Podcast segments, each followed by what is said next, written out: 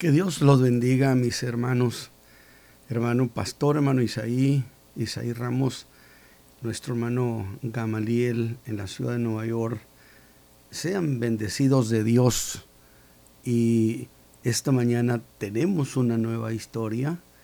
Hemos estado hablando sobre la ruta ministerial del Señor Jesús, que en realidad eh, al hablar de la ruta ministerial del Señor Jesús, es hablar precisamente de la obra que hizo, el tiempo que estuvo entre nosotros y que fue hacer la tarea que su padre le había encargado que hiciera. De tal manera que hemos venido viendo que todas las cosas que han estado sucediendo no son una casualidad, sino que obedecen a un proyecto definido desde la misma eternidad. Entonces, esta mañana, bueno, continuamos con esta participación o reflexionando sobre la ruta ministerial que el Señor Jesús eh, tuvo entre nosotros. Y lo que vamos a, a oír o ver esta mañana es un nuevo asunto relacionado con el sábado, que se lo plantearía de esta manera, a manera de síntesis. Mire, eh, se ha hecho notorio, por supuesto, sin duda, del conflicto que el Señor Jesús ha abierto con el liderazgo de Jerusalén, y donde una de las grandes causas era precisamente el sábado. Y entonces había sido tan intenso aquel conflicto que se podría pensar volverá el Señor Jesús a hacer cosas en sábado después de este asunto de Jerusalén? Ese es precisamente lo que nos ocupa esta mañana, mis hermanos. Y está en el Evangelio de Marcos, en el capítulo 3, versículo 1 al 6, donde dice, y entró otra vez en la sinagoga o mejor dicho, y otra vez entró en la sinagoga. Y había allí un hombre que tenía una mano seca. Y le acechaban si en sábado le sanaría para acusarle. Ve usted cómo esta cuestión del sábado se hizo tan significativa que le voy a decir algo, en realidad a partir de esa confrontación muchos habrían de buscar medir fuerzas con el Señor Jesús en los términos de un debate sobre, sobre el sábado. Desde luego puedo decirle que todos los que intentaron eso mordieron el polvo. Al Señor los venció absolutamente a todos. Así que voy a leer de nuevo el pasaje que dice, y otra vez entró en la sinagoga. Y había allí un hombre que tenía una mano seca y le acechaban si en sábado le sanaría para acusarle. Entonces dijo al hombre que tenía la mano seca, levántate en medio, es decir, ponte aquí en medio. Y les dice esto precisamente a los que estaban allí acechándole, y les dice, ¿es lícito hacer bien en sábado o hacer mal? ¿Salvar la vida o quitarla? Mas ellos callaban. El Señor estaba descubriendo lo que había en el corazón de ellos. Y mirándolos alrededor con enojo, condoliéndose de la ceguedad de su corazón, dice al hombre, extiende tu mano. Y la extendió y su mano fue restituida sana. Entonces, saliendo los fariseos, tomaron consejo con los herodianos contra él para matarle. Qué interesante lo que hemos leído en esta, en esta mañana, mis hermanos. Eh, entonces puedo decir que cuando se da esta historia del hombre de la mano seca, Jesús viene de Jerusalén. Y Marcos usa ese y otra vez entró a la sinagoga como queriendo remarcar eso de, de nuevo. donde se ha dado una gran confrontación entre el Señor Jesús y el, y el clan religioso.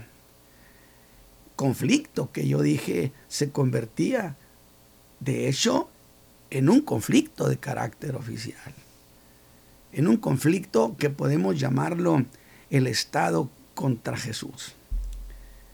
Por consecuencia, era un problema, era un enfrentamiento de consecuencias irreversibles, no negociables. ¿Por qué? Porque en estas gentes con las que Jesús debatió en Jerusalén, se centralizaba el poder de la nación. Por eso, bien puede considerarse como un conflicto oficial. Ahora, de esto nos hemos ocupado durante los tres mensajes recientes, los últimos tres mensajes recientes. Jesús sanó a aquel hombre paralítico que tenía 38 años enfermo. Muchos años, muchos años. Definitivamente había perdido incluso las esperanzas. Pero la cuestión de esta historia no era la sanidad de este hombre, sino que el asunto focal era que lo había hecho en sábado, que era día sábado. Que aunque yo aclaré que no le reclamaron, hiciste esto en este sábado, sino le hicieron una suma de todas las ocasiones cuando en día sábado había hecho esta clase de obras y le dicen, ¿por qué haces estas cosas en sábado? De tal manera que el caso de este hombre no puede dejar de verse como el detonador de aquel enfrentamiento. Enfrentamiento en que Jesús, escuche bien, jamás dejó de entrever que tenía la más mínima intención de evitarlo. Al contrario, evidencia suficiente nos da la escritura para decir que buscaba el enfrentamiento. Enfrentamiento era lo que él quería. Y siempre hay una razón de fondo que justifica lo que el Señor Jesús hacía o lo que Dios hace enfrentamiento para qué. Justo eso he querido, mis hermanos, que ustedes pongan en su mente, en su corazón, para que les dé razones muy valederas para amar al Señor y agradecerle y darnos cuenta que Él deliberadamente se fue al Calvario donde al ser cuestionado el Señor Jesús hizo declaraciones categóricas, durísimas, que justificaban lo que él hacía en sábado. Fue un sábado de revelación, puedo decirlo, donde les dijo por qué hacía esas cosas en sábado. Pero para hacer esa defensa que el Señor hizo, llevó las cosas a implicar que Él era Dios. ¿Ve usted cómo esto se dimensiona? Cosa que agravó la situación, arrojando como resultado que establecieran dos acusaciones contra Él. Una, que profanaba el sábado de manera sistemática es decir, ese sábado no fue la única ocasión en que había hecho obras en sábado. Y otra, muy grave, que se hacía igual a Dios.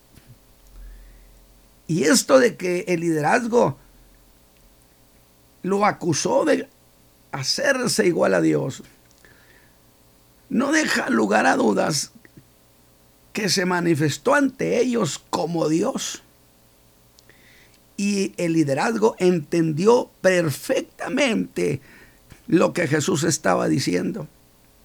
No necesitaba, dije, interpretación de la interpretación. Lo dije en el tercer mensaje. o el del viernes pasado. Y en honor a la verdad, mis hermanos, todas esas cosas que hizo y que dijo, eran cosas que estaba diciendo y haciendo de manera deliberada. De ninguna manera se trataron de errores tácticos. De ninguna manera. Pero si así eran las cosas, tenemos entonces que preguntarnos siempre si era un acto deliberado. ¿Deliberado por qué o para qué? Por una razón. Para ir primero a la cruz y no al trono. En ese trono ciertamente habrá de sentarse a reinar, pero se sentará a reinar en lo que se conoce como su segunda venida. Y aún me atrevo a decir que es la razón específica y única de cumplirle a, David la promesa si es la segunda venida de Cristo.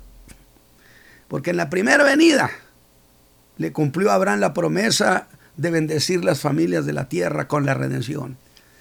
En su segunda venida viene a cumplirle a David la promesa de establecer el reino, que un hijo suyo se sentaría en su trono. Ve usted qué precisión tan extraordinaria tiene la métrica del Evangelio, de las obras del Señor Jesús, donde las piezas se encajan perfectamente. Cuando alguien distorsiona la fe, esas cosas se atropellan unas entre otras. Ahora, ¿por qué? porque era razonable y suficientemente necesario que fuera primero a la cruz para pagar la deuda de nuestros pecados.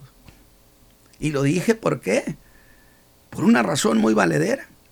Porque si se sienta a reinar, jamás hubiera ido a la cruz del Calvario. Y el mundo entero, no nomás los gentiles, incluidos los judíos, el mundo entero estaría sin salvación eternamente. Judíos y gentiles estaríamos perdidos. Así que vea usted con estos ojos las cosas. Así que el Señor Jesús ciertamente evadió al trono, pero no evadió la cruz. Y todo eso que está sucediendo fue según el proyecto eterno de salvación que Dios había diseñado y del proyecto de establecer su reino en la tierra. Dios reinando entre los hombres será cuando Cristo se siente en el trono de David. Lindísimo. Así que por causa de esa intención divina, el Señor abre ese conflicto. Conflicto que poco a poco fue subiendo de tono, de intensidad. Porque si primero lo acusaron de profanar el sábado, más motivos de muerte con las cosas que les dijo en el capítulo 5 y que están registradas allí, los hizo saltar de rabia y sorpresa. Y aquí quiero hacer una puntualización. Usted quizá me diga, hermano Ramos, está repitiendo muchas cosas, es muy cierto. Y también es un acto deliberado, porque es necesario que estas cosas se marquen en el alma, se marquen en el alma, para que tengamos muy presente por qué hizo el Señor lo que hizo. Y que el clan religioso lo entendió con total claridad tanto así que acuñarían la declaración que sería como esta es la gota que derrama el vaso, que no solamente profana el sábado, sino que a Dios llama a su Padre, haciéndose igual a Dios.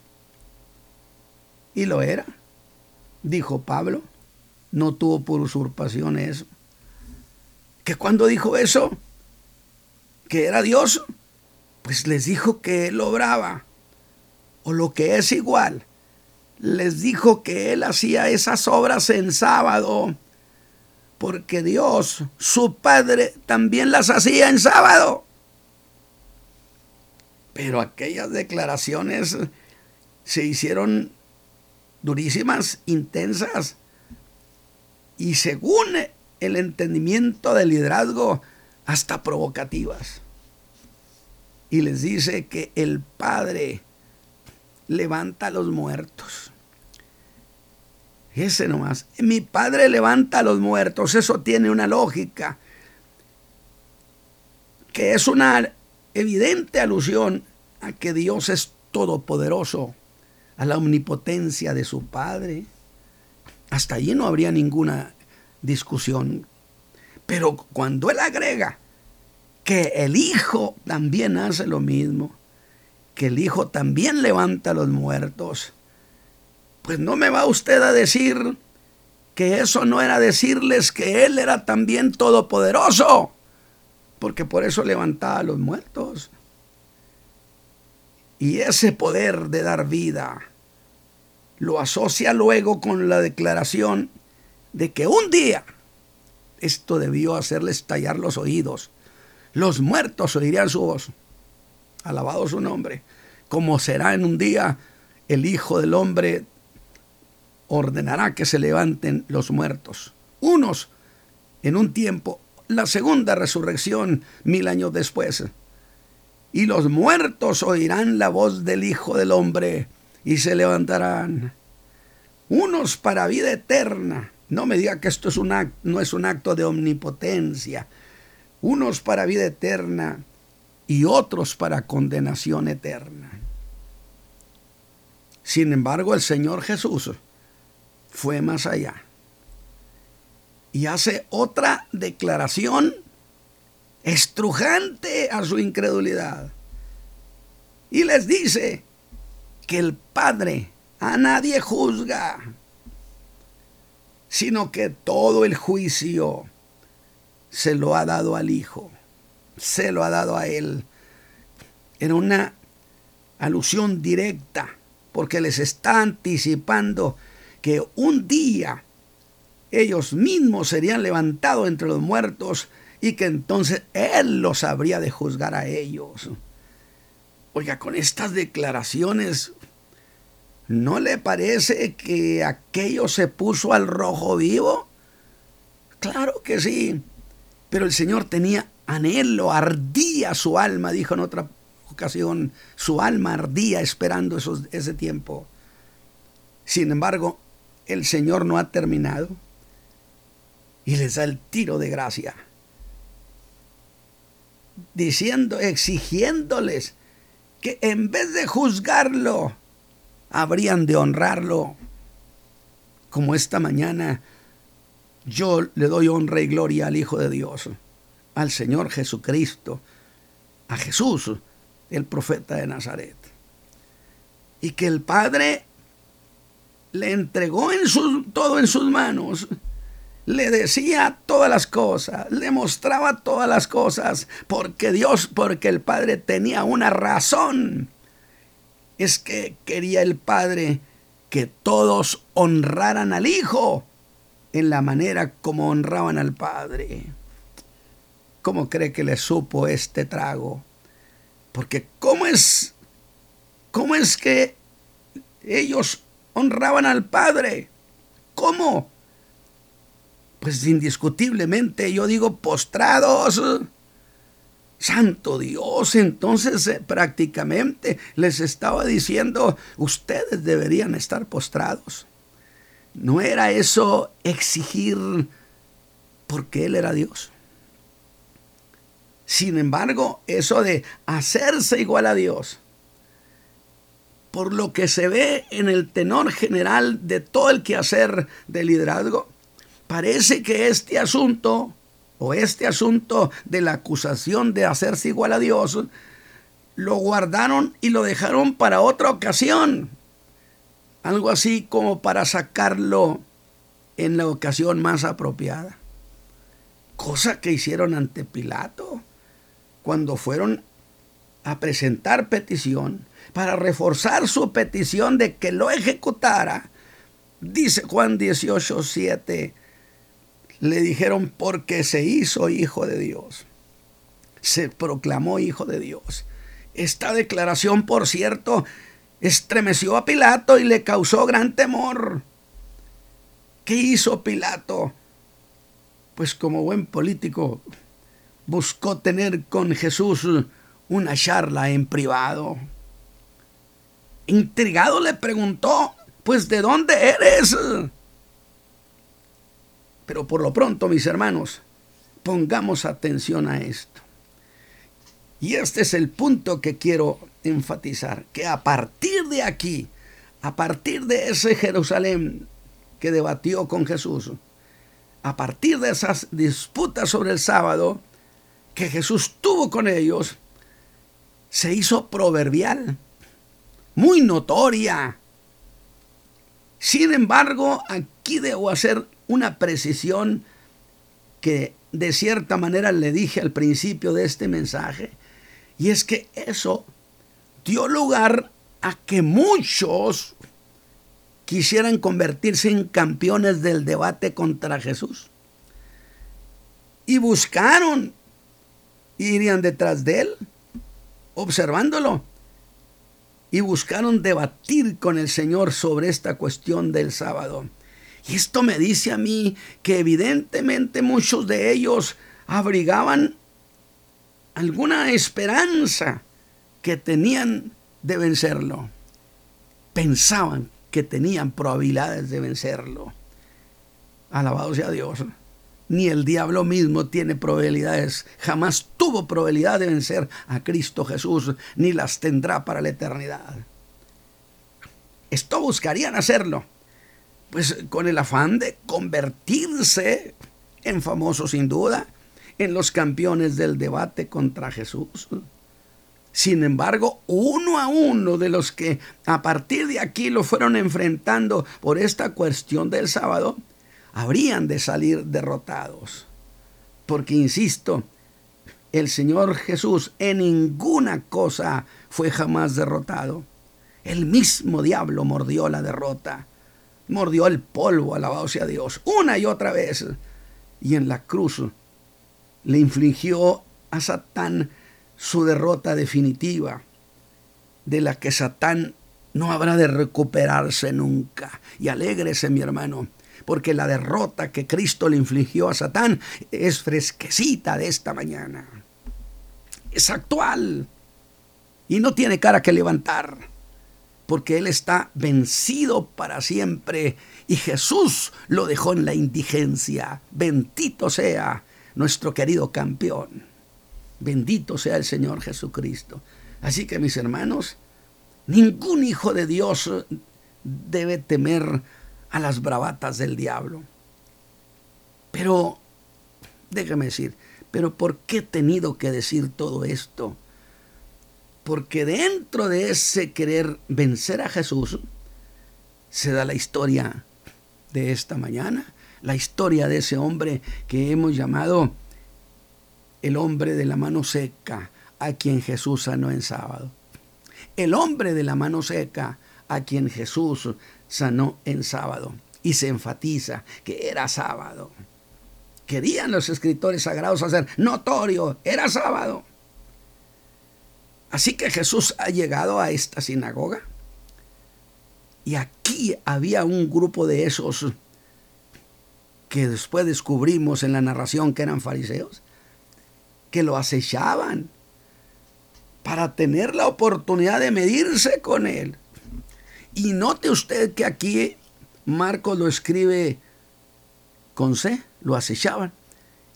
Y es acechanza con C es una figura utilizada para representar lo que hace un, por ejemplo, un león, un tigre o un, animal depredador lo que hace para devorar su presa. Es decir, el ataque es de a de veras. La intención que traían esto de acechanzas implicaba la intención de matarlo. ¿Qué le parece? Porque acechanza con ese no es más que una figura hollywoodesca, es decir, el diablo presenta una fachada que si usted se, se abalanza sobre él, resistid al diablo y él va a huir. ¿Por qué? Porque resulta que detrás de esa fachada feroz no hay nada, está vencido. Alabado sea Dios. Entonces, ponga cuidado cuando encuentre usted acechanza con C y acechanza con S. Entonces, esto le acechaban con C. Así que Marcos 3.1 dice, y había allí un hombre que tenía una mano seca. Aunque diré que la clase de enfermedad volvía a ser lo de menos. Lo que importaba era, es que es sábado. Y Jesús estaba enseñando. Y como siempre, allí estaban los infaltables escribas y fariseos, feroces, críticos, encarnizados de Jesús. Y la expectación que tenían, fíjese bien, sería como esto, si Jesús les sanaría el sábado porque ellos estaban enterados que de esta cuestión, que lo podían matar, Jesús ya estaba advertido. Es más, era prácticamente un acto permisivo del liderazgo judío y que sobre Jesús pesaba sentencia de muerte. Por eso he, dicho, no lo mataron en cualquier parte. Él iría a entregar su vida en el altar de Dios que fue la gloriosa cruz de Jesucristo. Pero aquí entonces la cuestión que estos hombres buscarían era, sería la siguiente. Si Jesús está advertido, ¿se atreverá a sanar en, sábado después de lo que le han dicho ya sucedió en Jerusalén? Era la expectación que tenía. ¿Se atreverá? Pues claro que se atrevió.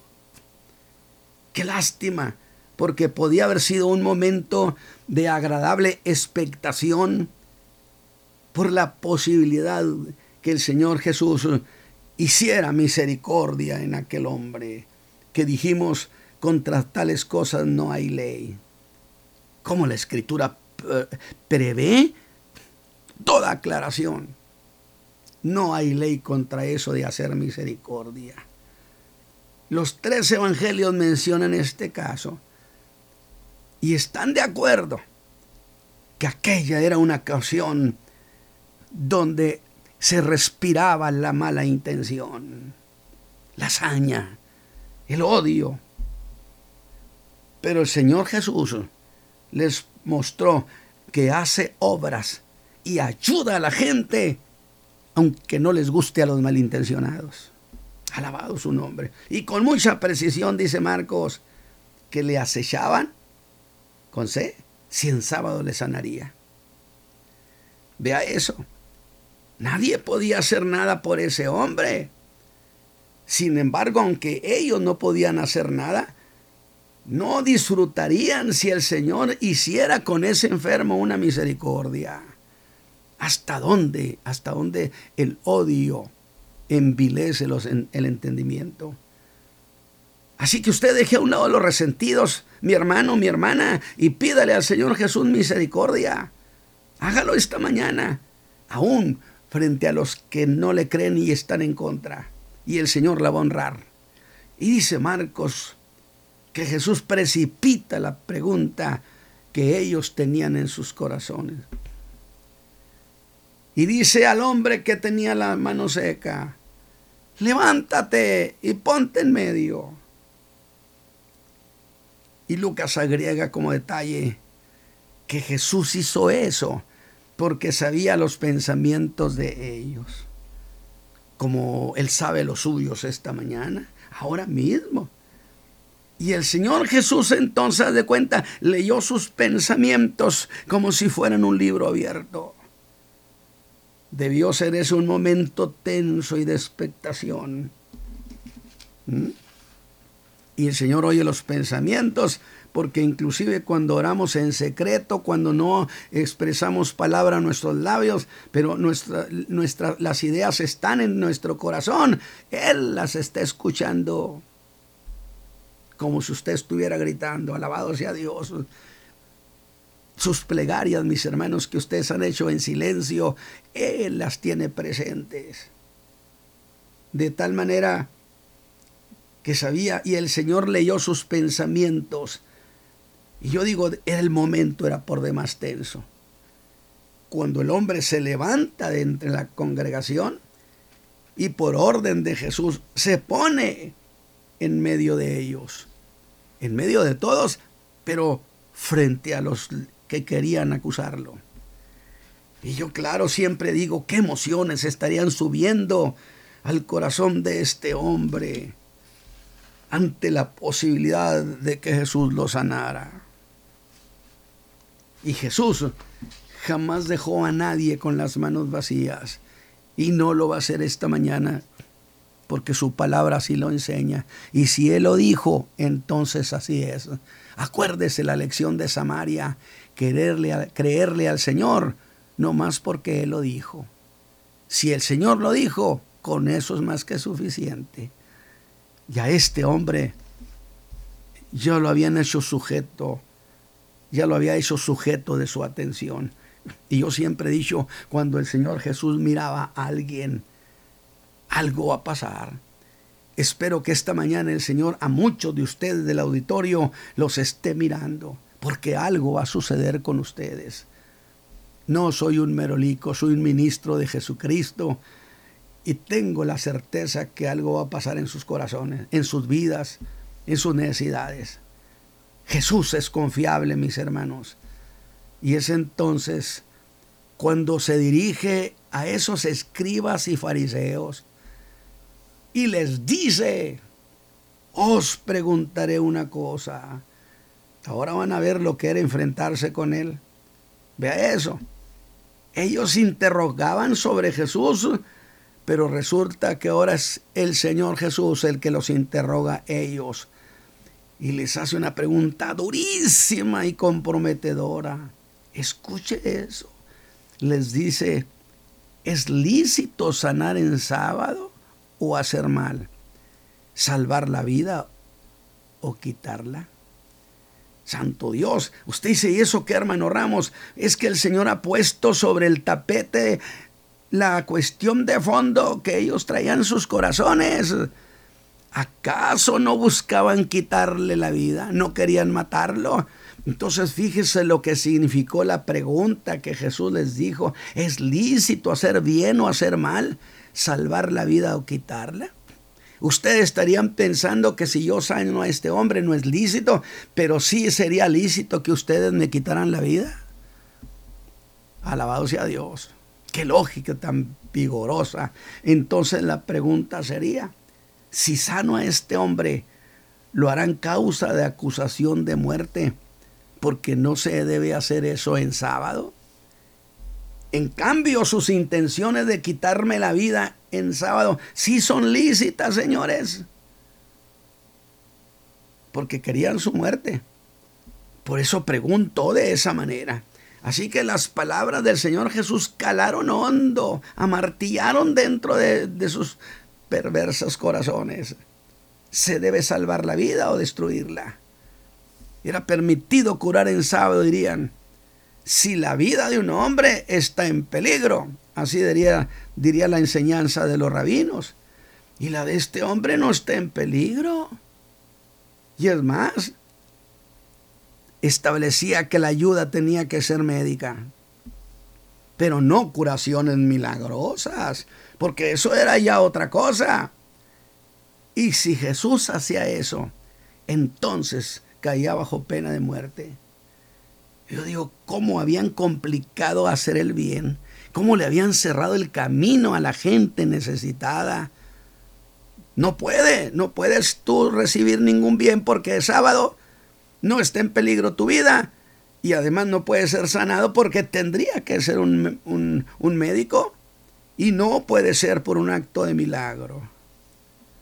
Y es cuando Jesús hace un contrasto entre los animales y el hombre y habla del valor del hombre como cosa de mayor, diciéndoles, ¿qué hombre de vosotros que tenga una oveja, si ésta cayere en una fosa en sábado, no le echa mano y la levanta, ¿cuánto más vale un hombre que una oveja? Alabado sea Dios. Como dice Proverbios 12:10, el justo salva la vida de su bestia, mas las entrañas de los impíos son crueles, la dejarían morir. Pero la vida del hombre es que el hombre es hecho a imagen y semejanza de Dios y no salvar la vida de alguno cuando podemos hacerlo es lo mismo que matarlo. Y como siempre, aquellos, fíjese bien cuando Jesús les hace la pregunta, todo mundo esperaba que con su sabiduría estos respondieran. Pero ¿sabe qué, hermano? Les pasó lo que a muchos en otras ocasiones, cuando se vieron descubiertos, no contestaron. Por eso a esa clase de gente que Jesús cuestionaba y que no sabían qué decir, los he titulado como el club de los silenciosos. Estos pertenecían al club de los silenciosos. El Señor les cerró la boca. Ellos habían caído en su propia red. Sin duda, el Señor Jesús debió esperar un poco. La gente, la gente no se perdía el detalle alabado su nombre. Y al no haber ninguna respuesta de estos del Club de los Silenciosos, ¿sabe qué hizo entonces el Señor? Dice Marcos, que los miró alrededor con enojo, condoliéndose de la ceguera de su corazón. Y esto es como se ha dicho, uno de los pocos pasajes en la historia de los evangelios que manifiestan que en los hombres, ¿sí? O que mejor dicho, que en el Señor Jesús se manifestaban dos emociones. Habla de dos emociones que pueden ser hasta contradictorias en sí mismas. Pero las emociones contradictorias, que hay muchos casos en la historia del cristianismo, porque son casos que se dan cuando existe una condición única. Escúchelo. Como sería que alguien estallara en llanto y al mismo tiempo en una gran carcajada. Nunca me olvido de un hombre de, allá del África llamado Damiano, al que el Señor Jesús levantó de su, de parálisis, al que el Señor Jesús le dio una nueva vida y que cuando le dijeron eres un príncipe de Dios. Él que había sido un pordiosero, no sé qué pensaría. Y luego lo sentaron ahí junto a los grandes, todo mugroso. Y Damiano estalló en llanto y en una enorme carcajada. Yo entiendo esa idea. No sé si a alguno de ustedes les habrá pasado, pero en realidad pareciera una contradicción. Y en ese momento, vea lo que el Señor hace empezó a caminar alrededor de ellos, dice Marcos, poniendo sus ojos en cada uno de los escribas y fariseos. Vea usted ese detalle. Dice, caminó frente a ellos, sin dejar de mirarlos. Oiga, eso es desafiante, eso es duro. Que alguien le haga eso es reducirlo pero ahora, después de aquella reprimenda vergonzosa, él va a confirmar su autoridad. Pues mientras venía esta aldea, dijo que él era el Señor del sábado. Y para confirmar su señorío, dice al hombre, extiende tu mano. ¿Sí? Y la extendió y su mano fue restituida sana. Ahora, nada se dice de si este hombre tenía fe. Nada se dice de su fe. Hay obras soberanas del Señor como la que hizo allí con el de Bethesda. Ni siquiera el paralítico le pidió que lo sanara. Este tampoco. Son actos espontáneos y soberanos del Señor. Es de los grupos de hombres que yo tengo clasificados como los que no pidieron, pero como recibieron aunque tengo clasificados a otros que no pidieron, que cómo recibieron, pero que cómo agradecieron a su Señor, a su sanador. No pidió este hombre, pero recibió. ¿Qué le parece? Imagínese usted lo que estaba pasando. Oiga, el Señor Jesús caminó frente a ellos mirándoles a cada uno, pero cuando se da la vuelta por la parte de atrás de ellos, mirándolos todavía, yo creo que yo creo que aquí en la nuca se le como luego dice separaban sus cabellos porque sentía el poder del Señor Jesús. De tal manera que cuando hace el milagro, dice que los fariseos salieron llenos de ira y consultaban con sus enemigos si habrían de matarlo. No si lo habrían de matar, sino cómo habrían de matarlo. ¿Cómo le haremos? Así que vea eso. Casi dos años antes de que lo llevaran a la cruz, su muerte estaba decidida a partir de Jerusalén a partir de Jerusalén se configuraría oficialmente el intento o la intencionalidad de llevarlo a la cruz del Calvario. El Señor Jesús consiguió y estaba consiguiendo lo que él quería hacer, morir por nosotros, por nuestros pecados. Así que, déjeme decirle algo, ya habían decidido su muerte. Muerte que era un diseño de Dios que aunque sin duda las tinieblas incitadas por Satán, cuando Jesús estaba en la cruz del Calvario, abrigaban esperanzas hasta el último momento que Jesús fracasara en la cruz y se bajara. Pero sufrieron la más grande de sus derrotas y vergüenza. Oiga, y el de la mano seca, ese hombre se fue feliz, él ya tenía su milagro él diría, yo no sé en qué quede todo esto, pero yo ya tengo mi milagro. Oiga, y los fariseos, ah, buscando socios para matar al Señor. Y el Señor siguió haciendo las obras que su Padre le había encargado. Padre eterno, he presentado nuevamente esta historia. Señor, para que mis hermanos, para que el pueblo vea que había una decisión de parte tuya de ir a la cruz de tal manera que nuestra salvación no fue una cosa casual, sino un acto que estaba diseñado desde la misma eternidad. Padre eterno, permite que esta mañana el poder tuyo, obrado por el Espíritu Santo, venga sobre la gente que nos escucha, sobre el auditorio, sobre tus hijos. Señor, Señor del sábado, Señor de los cielos y la tierra, que sucedan cosas con tu pueblo.